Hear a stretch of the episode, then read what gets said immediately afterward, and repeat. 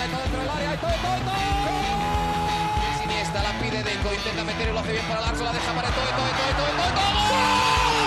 No puede apoyarse Juli, que balón acaba de meter para allá. Valenti, Valenti, ¡gol! de Neymar, la pone por dentro Andrés, Andrés la juega. ¡Qué golazo!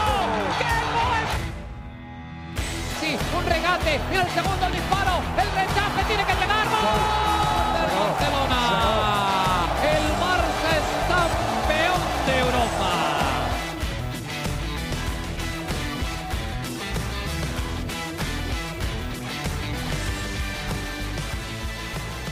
Hola amigos de ADN Barça, bienvenidos a una nueva edición de nuestro podcast.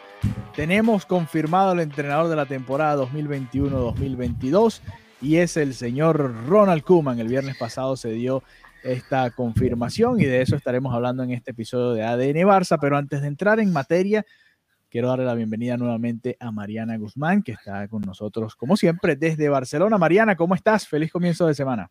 Hola Alejandro, contenta iniciando la semana con nuevo episodio de ADN Barça, cumpliendo con nuestra audiencia que quiere nuevo episodio los lunes y además un, una semana que, que, comienzo contenta porque ayer tuve la oportunidad de ir al Johan Cruyff a cubrir, por supuesto, al Barça femenino. Regresaban al Johan Cruyff después de coronarse con este triplete y, y, bueno, la verdad, muy, muy emocionante ver el, el público en el estadio, eh, cómo las recibían, cómo las animaban. Eh, de verdad que había un ambientazo ayer en, en, en el Cruyff.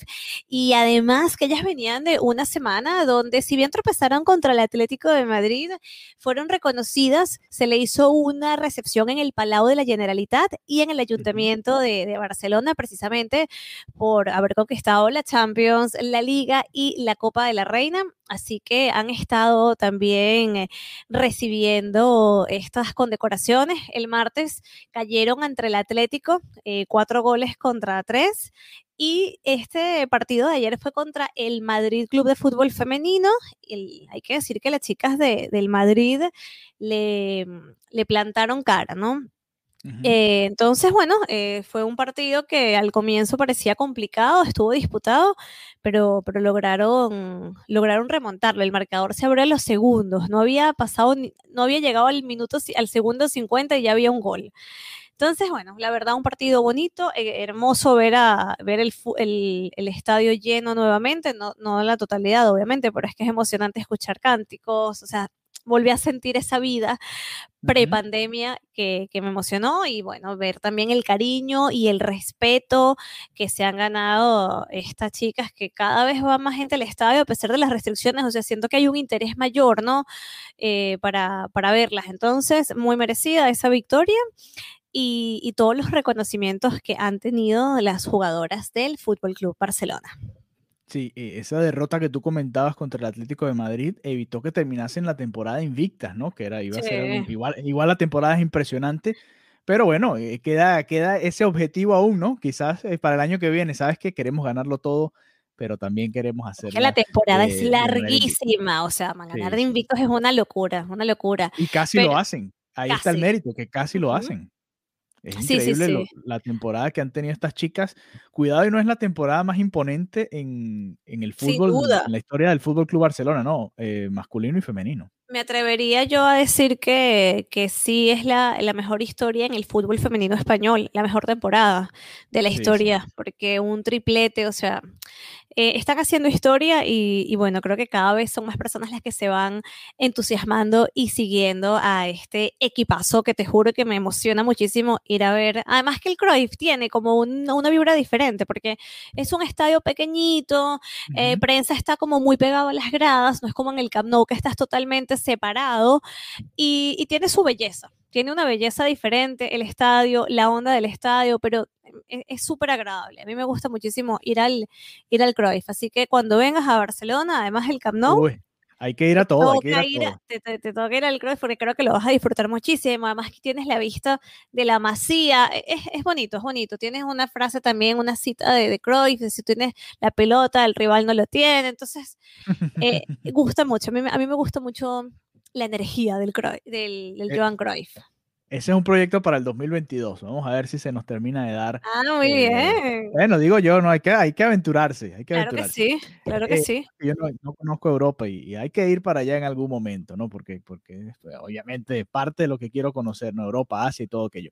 Eh, te tengo dos preguntas con respecto a esa experiencia del, del Johan Cruyff. Ajá. ¿Cuándo llegaste tú a Barcelona? Ah, cuando, cuando aterricé para quedarme, dices tú, Sí, sí. en el 2015. O sea, estuviste en, la temporada del triplete. Estabas llegando después de, de ese triplete. de Ay, Luis Lo que, pasa es que, lo que pasa es que en ese momento me tuve que ir de Barcelona para luego volver. Pero sí, estuve esa temporada, solamente que cuando fue el momento del triplete no estaba físicamente aquí. Interesante porque, eh, bueno, entonces no había, este es el primer triplete que prácticamente ves y cubres, ¿no? De, Del Fútbol Club Barcelona y quería, quería hacer esa comparación, ¿no? El último que se hizo de Luis Enrique, que ahora es el seleccionador de la selección española, y ahora este de las chicas, ¿no? El- Claro, cuando, ellas cuando y- gana el Barça hacen la rúa, que es los jugadores desde el bus, hacen un- pasan por toda la Gran Vía, por la Avenida Paralela, entonces bueno, es un recorrido y se va sumando la gente y es un evento multitudinario que todavía no llega a ese alcance el fútbol femenino, pero que estamos viendo pasos importantes hacia ese Claro. camino. Pero claro, la eh, Canaletes se llena muchísimo, que es donde los, los culés celebran que es un, un ícono de la ciudad por la Rambla. De hecho, hay una fuente, la fuente Canaletes, que dicen que si tú tomas esa agua, vuelves a Barcelona. Entonces, Tú eh, tomaste del agua y te quedaste. yo, yo tomé todo el agua, yo me ahogué en esa fuente, yo aquí me quedo. Claro, claro. Y Eh, volví, y volví. Y volviste. Sería bonito Y que volví. el, cuando vuelva, el- cuando comience la temporada que viene, que haya público, por supuesto, en el Camp Nou y que se le haga un homenaje a estas chicas y, y que, bueno, que estén ahí unas noventa y tantas mil personas en el estadio.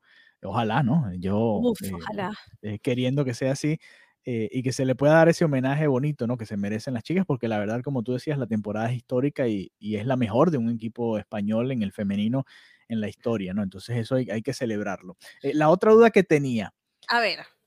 Jugaron contra el Real, bueno, el equipo femenino del Real No, Madrid. pero ¿no? este no es el equipo femenino del Real Madrid. Lo que Ah, pasa es que la ciudad tiene varios Son equipos. ¿Cuántos hecho, equipos hay en Madrid en el femenino? Tres. Bueno, cuatro con el Atlético. Con el Atlético está Sí. el, el Madrid Tacones o como sea que se llama. Exacto, el, el Real Madrid Tacón, que ya no se llama Tacón, el club de fútbol eh, eh, que es el de Madrid, que no es el Real Madrid, es otro club de fútbol que antes jugaba en la, segunda división y luego pasó a la primera, y el Atlético de. Madrid. Ok, ok, son cuatro equipos. Tenía la duda de si le habían hecho el pasillo o no al Barça, pero No, es distinto no. porque no es el Real Eh, Madrid. no es el Madrid, no es el Madrid, y hablando de eso, todos le han hecho pasillo menos el español. El Bueno, español no le hizo bueno. pasillo a, a las chicas del Barça y ya se escuchaban los cánticos de a según del español. Bueno, bueno, Esos cánticos no, fal- no fallan. No fallen, es parte de la rivalidad, ¿no? Pero tenía ese par de dudas, ¿no? Porque en su momento recuerdo aquella vez que tocó jugar un clásico y Sergio Ramos y el Madrid dijeron que no, ¿no? Se- Claro. No quisieron hacer el pasillo al Barça y tenía la duda si en las chicas se había dado. En todo caso, no era el, no era el equipo femenino del Real Madrid. Y el Rayo Vallecano, que no es propiamente Madrid, ¿no? Pero, o sea, es parte de la comunidad de Madrid, entonces por eso serían cuatro en total. Excelente, perfecto. Entonces, eh, bueno, la experiencia de Mariana cubriendo a las chicas que tuvieron una temporada realmente espectacular. Pero bueno, ahora pasemos a una temporada que no fue tan bonita, ¿no? La del Barça masculino. Y, y además una situación que estaba como en el aire, ¿no? En, en- en veremos, en stand-by, la situación de Ronald Koeman en, en- a cargo del el primer puesto como entrenador del Fútbol Club Barcelona. Joan Laporta no quiso ratificarlo nunca durante la temporada, dijo que lo apoyaban. Después se acabó la temporada y dije- dijeron que iban a reflexionar. Después se reunieron y seguía reflexionando eh, Laporta y le pedía a Kuman y a su equipo que también reflexionaran. Eh, y al final, al parecer, algo convenció a Laporta. Ya estaremos hablando de qué fue exactamente.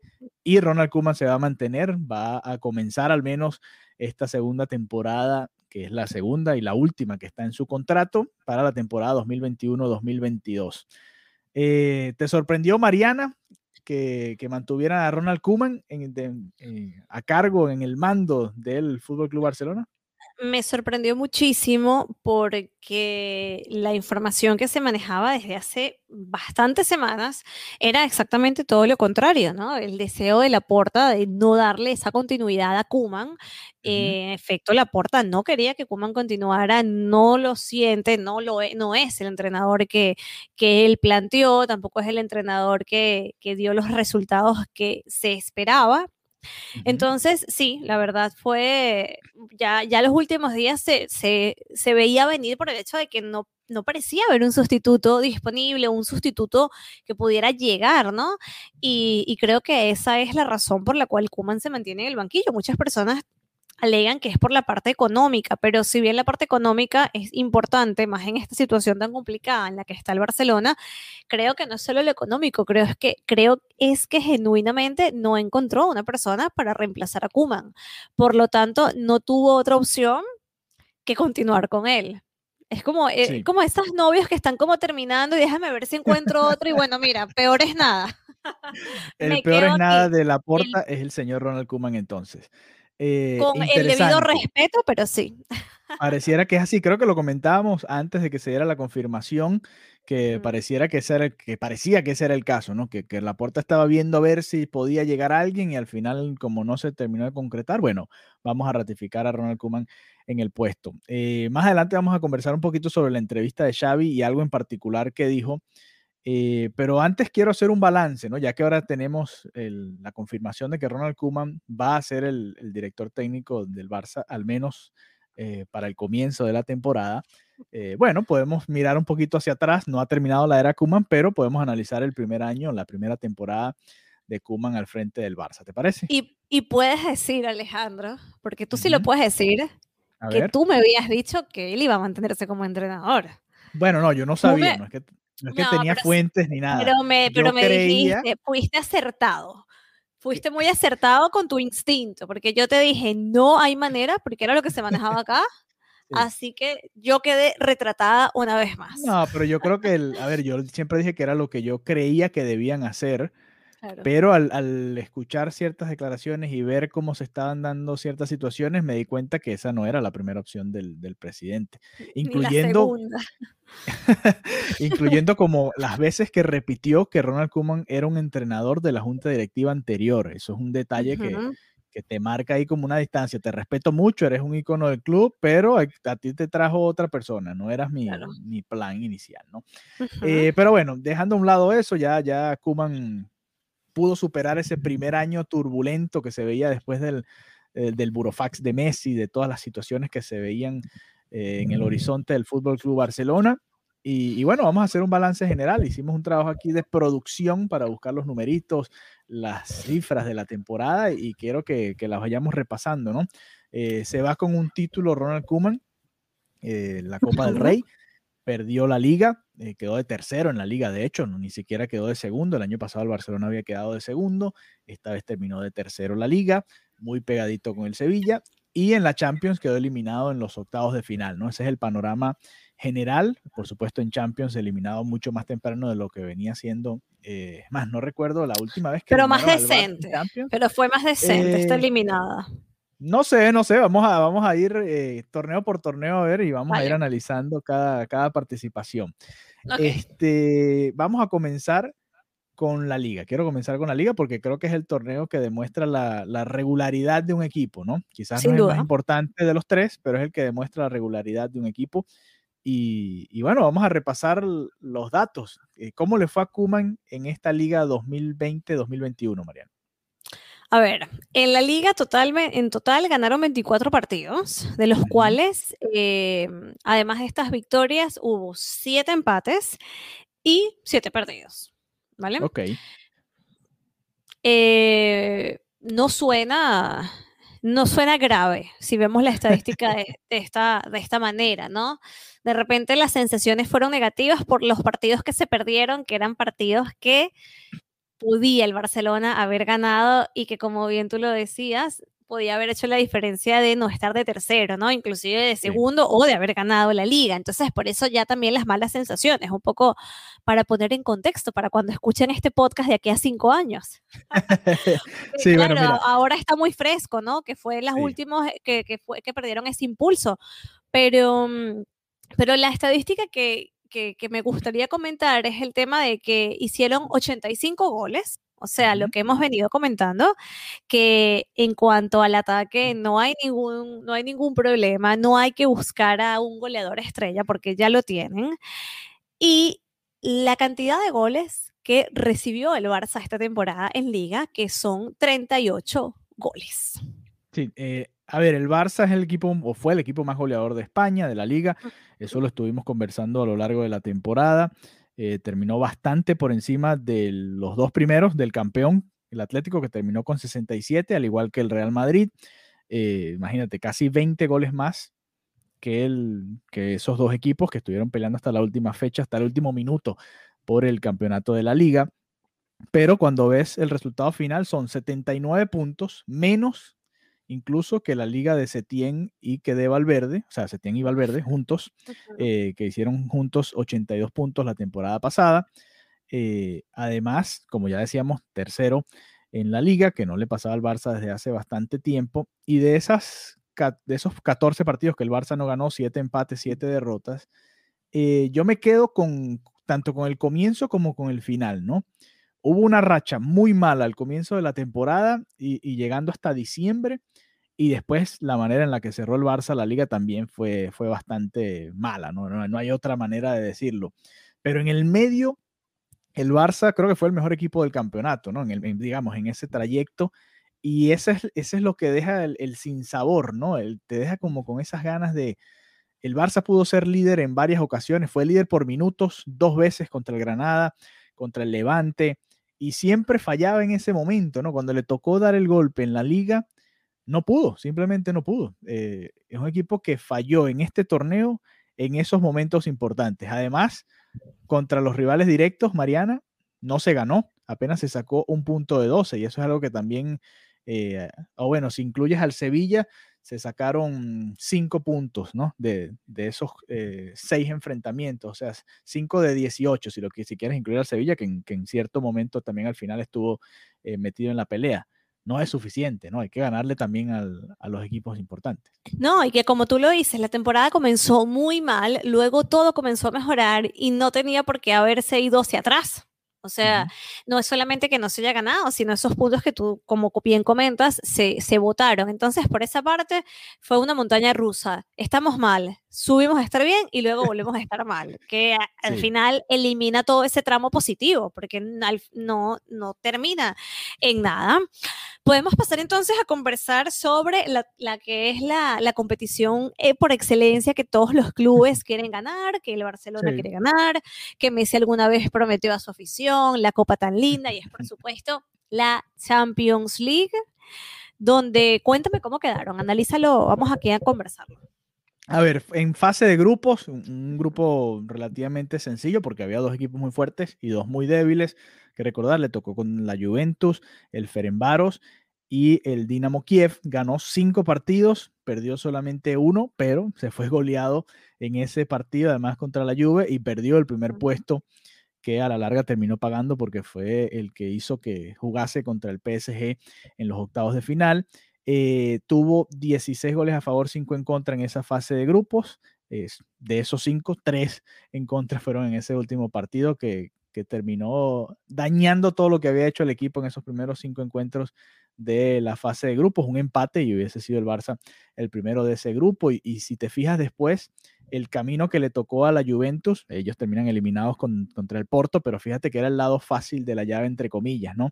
Porque igual por ahí el, Porto después se enfrentó al Chelsea, que, que a la postre termina siendo el campeón, pero en comparación de los dos lados de la llave, suponiendo que el Barça hubiese clasificado por ese lado, que obviamente es distinto porque es otro sorteo y, son otras circunstancias, pero cuidado, el Barça daba la sorpresa por ahí, ¿no? Porque el Barça no era uno de los favoritos eh, por el juego que venía haciendo, ¿no? Pero bueno, eh, ese es el balance de la primera fase. Después, en octavos de final, eliminado ante el PSG, cayó goleado 1-4, eh, hat-trick de Mbappé, y después el partido de vuelta en París, que lo termina maquillando, jugó muy bien el Barça en ese partido, y el resultado es engañoso, el Barça debió haber ganado ese juego, de hecho fue Keylor Navas el, héroe del Paris Saint Germain en aquel encuentro. Entonces el, el, balance general, incluyendo los octavos de finales, 5 ganados, 2 empates, 2 derrotas, 18 goles a favor, 10 en contra, pero eliminados muy temprano en la Champions, ¿no?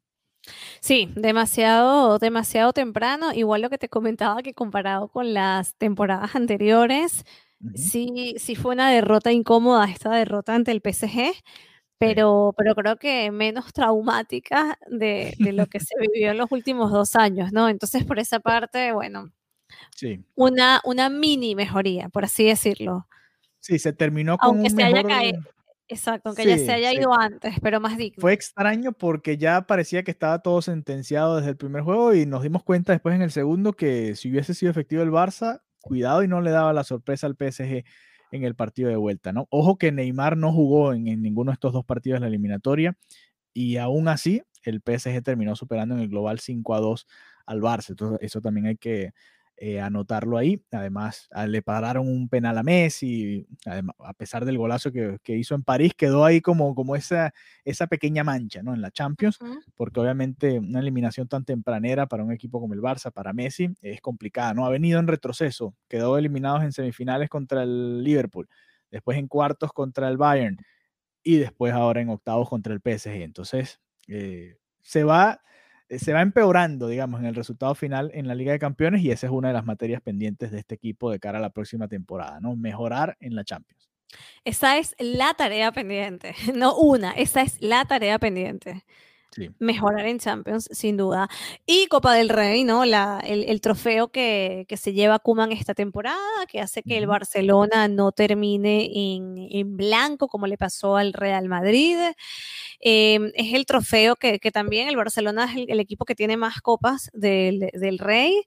Y, tuvieron en esta competición cinco partidos que ganaron, un partido que perdió, goles a favor 16 y goles en contra 6. Pero tiene el dato interesante de que varios goles se dieron en tiempo extra, ¿no? Entonces, eso también da un indicador de, por ejemplo, equipos como contra, mm, como el Cornellá, por ejemplo, también aquí de Barcelona, vecino del Español, también el Rayo Vallecano, Granada, Sevilla y contra el Athletic Club, ¿no? De equipos como más pequeñitos hasta los más fuertes, los tuvo que superar en ese extratiempo.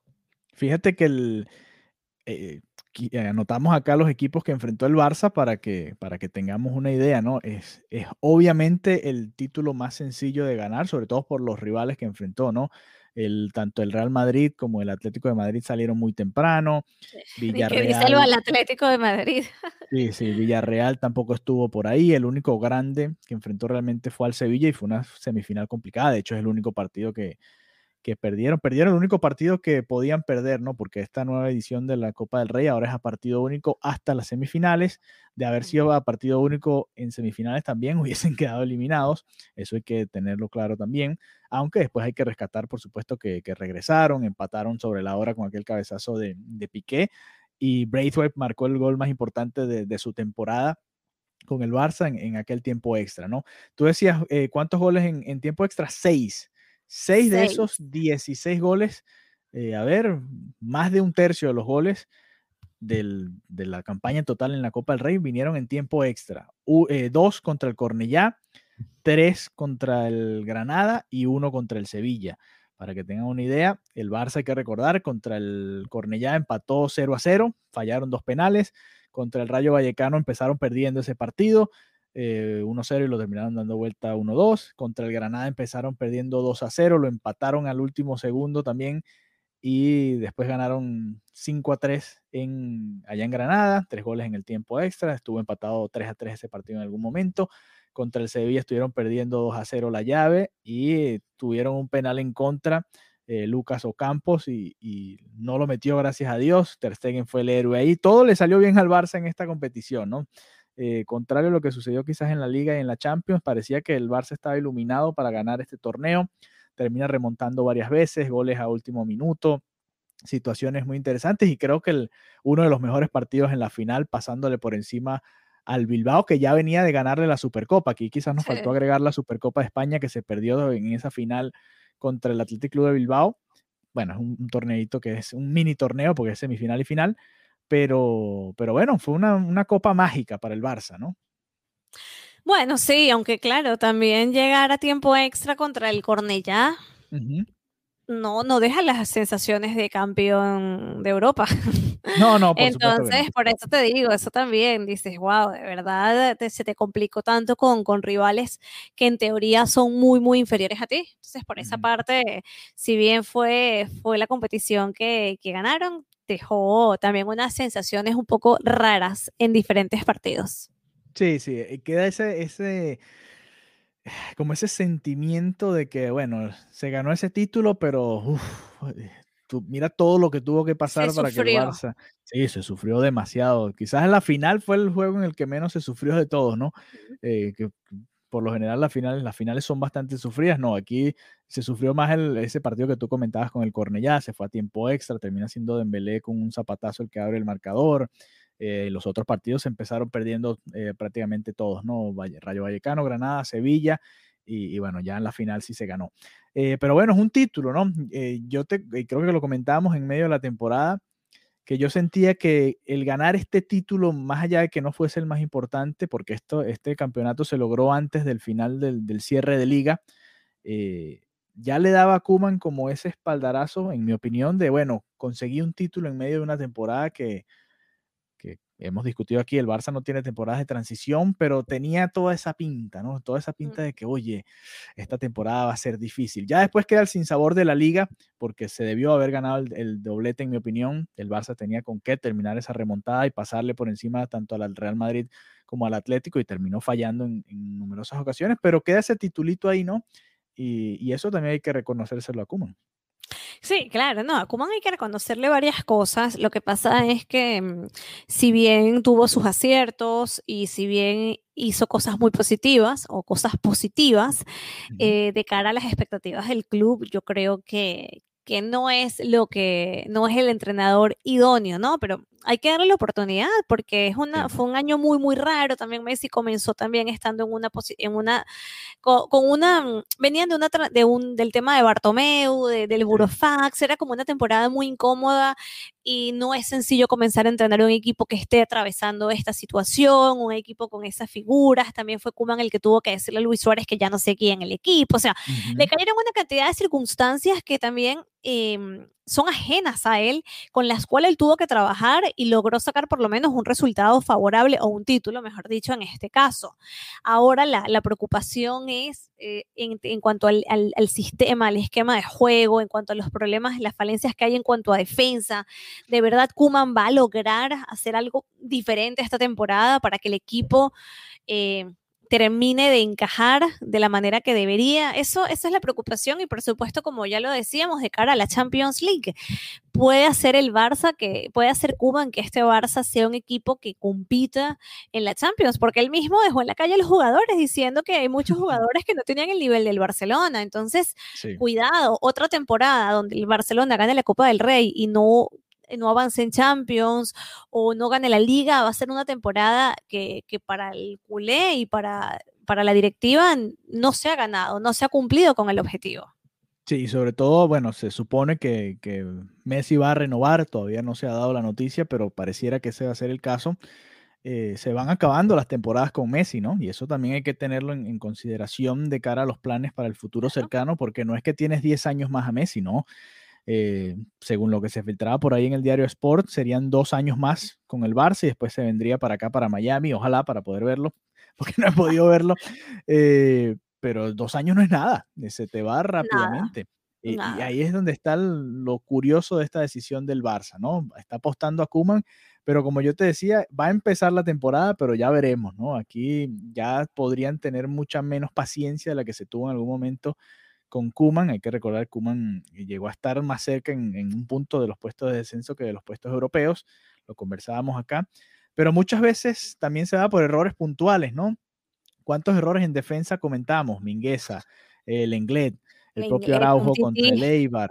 eh, Neto contra el Alavés y, Piqué que se enredaron ahí, les regalaron un gol al Alavés. A ver, hubo, hubo bastantes situaciones que ya no eran culpa del entrenador, sino era culpa directa de los jugadores. Y también queda la deuda de cuando se enfrenta a los equipos grandes, ¿no? Que no se sacaron los resultados. Eh, quedan, quedan varias deudas por ahí, ¿no? Y, dudas. Así que va a ser interesante. Llegó Eric García, pero no ha llegado un central por izquierda, por ejemplo. No ha llegado alguien que pueda darle descanso a, Alba, por ejemplo, también, aunque ahora con la llegada de Emerson, yo supongo que Dest podría jugar un poquito más por la izquierda cuando haga falta y, poner a Emerson en, la derecha y ya, hablaremos de, de, esas opciones pero falta como retocar un poquito también el equipo a ver qué va a hacer Kuman y a quién pide Kuman, porque también por ahí eh, han sonado varios nombres, pero son fichajes de la porta por lo que dijeron en, en las ruedas de prensa, ¿no? No eran eh, pedidos explícitos del entrenador.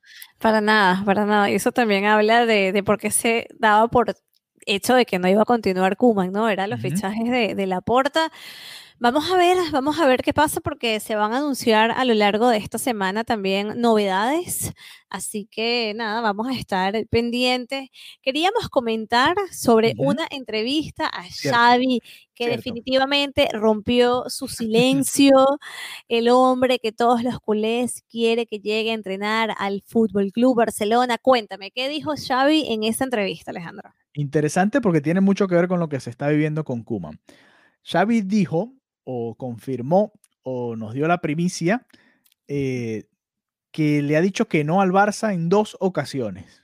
Cuando uno, cuando uno hace eh, rebobina, ¿no? Y, y, se da cuenta, ok, ¿en qué momentos le pudieron haber ofrecido la dirección técnica del Barça a Xavi? Te tienes que ir a la época justo después del despido de Valverde, en ese diciembre, enero, esa fecha eh, poco complicada en la que despidieron a Valverde. Enero, febrero, por ahí. de Setién, exactamente. Y eh, puede ser, y aquí es donde viene mi duda, no sé si es después de la temporada, después de que el Barça cae 8 a 2 contra el Bayern Múnich en, en Portugal, puede haber sido ahí en ese momento, o puede haber sido después de esta temporada eh, con la llegada de la porta, ¿no? No, no, no, no, porque luego él comenta que no se han comunicado con él este verano. O sea, entonces fue, en esto, exacto, fue, justo después de. Exactamente. Y, y sí, Laporta tampoco estaba buscando a Xavi, porque pensaba que todavía era muy pronto para él, como para dirigir al, al, equipo. Entonces, sí, suena que fue e, en esas dos oportunidades. Dice que él no está apurado. Yo creo que él tiene muy claro que en algún momento va a ser el entrenador, como la mayoría de, de nosotros lo, lo, sabemos, pero ahora no, no ha sido el ahora no es el momento y, ya veremos qué, sucede, pero bueno, dos veces que dijo que también le dolió muchísimo porque obviamente es, es culé y también habló de lo complicado que era estar en un club como el Barcelona y habló de cómo Busquets ha, ha, sufrido ¿no? esta, esta temporada a nivel de críticas y de lo que se le exigía y Busquets lamentablemente acaba de dar positivo en COVID y eso, bueno, levanta muchísimo las alarmas para lo que es la selección española que, ya está preparándose para la, para la Eurocopa. Entonces, ojalá pueda recuperarse y pueda llegar bien a, este torneo porque tiene un... Eh, tiene un rol importante, ¿no? Tanto fuera como, como dentro de la cancha, él a nivel de, bueno, de los, uno de los que tiene más experiencia y más tiempo con, la selección. Sí, y ya que no está Sergio Ramos, es uno de los más veteranos, ¿no? De este grupo. Y podría ser incluso su última Eurocopa, ya viendo los años que tiene y el momento en el que está en su carrera, esta Eurocopa y este Mundial que vienen eh, para España, si clasifica al Mundial, por supuesto, eh, podrían ser los últimos para Busquets. Él tiene que estar 10 días, bueno, eso fue hace un par de días, le quedarán 8 o 9 días, no sé exactamente el, el, tiempo exacto, pero, pero va por ahí. Y dependiendo de si, si da negativo antes del torneo, va a poder jugarlo. Si no, lamentablemente eh, se va a perder esa opción. Pero muy interesante lo que decías, que comentaba Xavi en la entrevista sobre Busquets, porque nosotros también lo hemos criticado, o hemos criticado que Kuman lo colocase en esa posición, recuerdas, con el 4-2-3-1, estaba él solo con De Jong y se veía eh, solo en un océano, y Xavi también ahí quizás le tiró un dardo a, Kuman indirecto, porque decía, si lo colocas en un sistema en el que queda él solo, por supuesto, Busquets se ve lento y, no, él es uno de los más lentos en esa posición, pero cuando lo colocas en un bloque que funciona y que está todo compacto, que es lo que vimos en el 3-5-2 más adelante en la temporada, se ve otra versión totalmente distinta de, Sergio Busquets. Entonces ahí un mensaje importante de Xavi, que además agregó que eh, tiene un contrato o tiene o es parte del proyecto del Mundial Qatar 2022 y que bueno, eso también, eso también lo tiene, lo tiene muy, muy emocionado, ¿no? Es una, no sé si será embajador el cargo que tiene, pero supongo que es por esos lados, ¿no? Eh, un poquito promocionar la Copa del Mundo, promocionar el país, y eso habla de que quizás ese proyecto o después de ese proyecto pueda ser el momento exacto para venir a dirigir al Barça, ¿no? Después se acaba el Mundial, sería el último año de Messi si, si se sigue ese contrato que, disculpa, que filtraba Sport y podría ser el último año de Messi con Xavi como director técnico, ¿no? ¿Cómo lo ves? Mm, bueno, puede ser, pero la cantidad de dinero que debe estar generando como entrenador de ese lado del mundo y con esto que comentas el mundial son cantidades que el Barcelona jamás le podrá ofrecer. Entonces, yo creo que, que, esa parte también tiene su peso en sus decisiones y en sus prioridades. Sí, él también habló mucho de la familia, ¿no? Que no era el momento para su familia, que él estaba también pensando en su familia y bueno, quizás tenga algo que ver con eso, ¿no? Hacer un poquito de caja antes de venir al Barça. Y hablando de, precios exorbitantes, ya para cerrar, no vamos a comentarlo a profundidad, pero no viene Wilnaldum, se va al PSG porque le van a pagar más por allá. Respiré profundo y le di gracias a la providencia de que no viene Wilnaldum para acá. Creo que no, no hacía falta y yo prefiero que juegue Ilaix o que juegue cualquiera de los jóvenes a que, a que vengan a traer otro fichaje de, un mediocampista que obviamente eh, no está. No era necesario. Sí, no era necesario. No, era, necesario. Y la verdad que dentro de todo, qué bueno que se fue al PSG. Pero bueno, más adelante hablaremos de, de todo lo que tiene que ver con, con, los fichajes, con los posibles fichajes, las posibles salidas del Barça, que no se ha dado ninguna hasta ahora. Y por supuesto, alguien tiene que salir después de, de, los tres que han llegado y los que supuestamente van a seguir llegando, ¿no? Porque Memphis Depay parecía estar muy cerca. Pero eso lo dejamos para otra edición de ADN Barça, Mariana. Te, la dejo ahí picando para la próxima. Yo quiero hablar del torneo de golf que jugaron Kuman y Pepe. Cuéntanos rapidito para cerrar. ¿Cómo es eso que jugaron un torneo?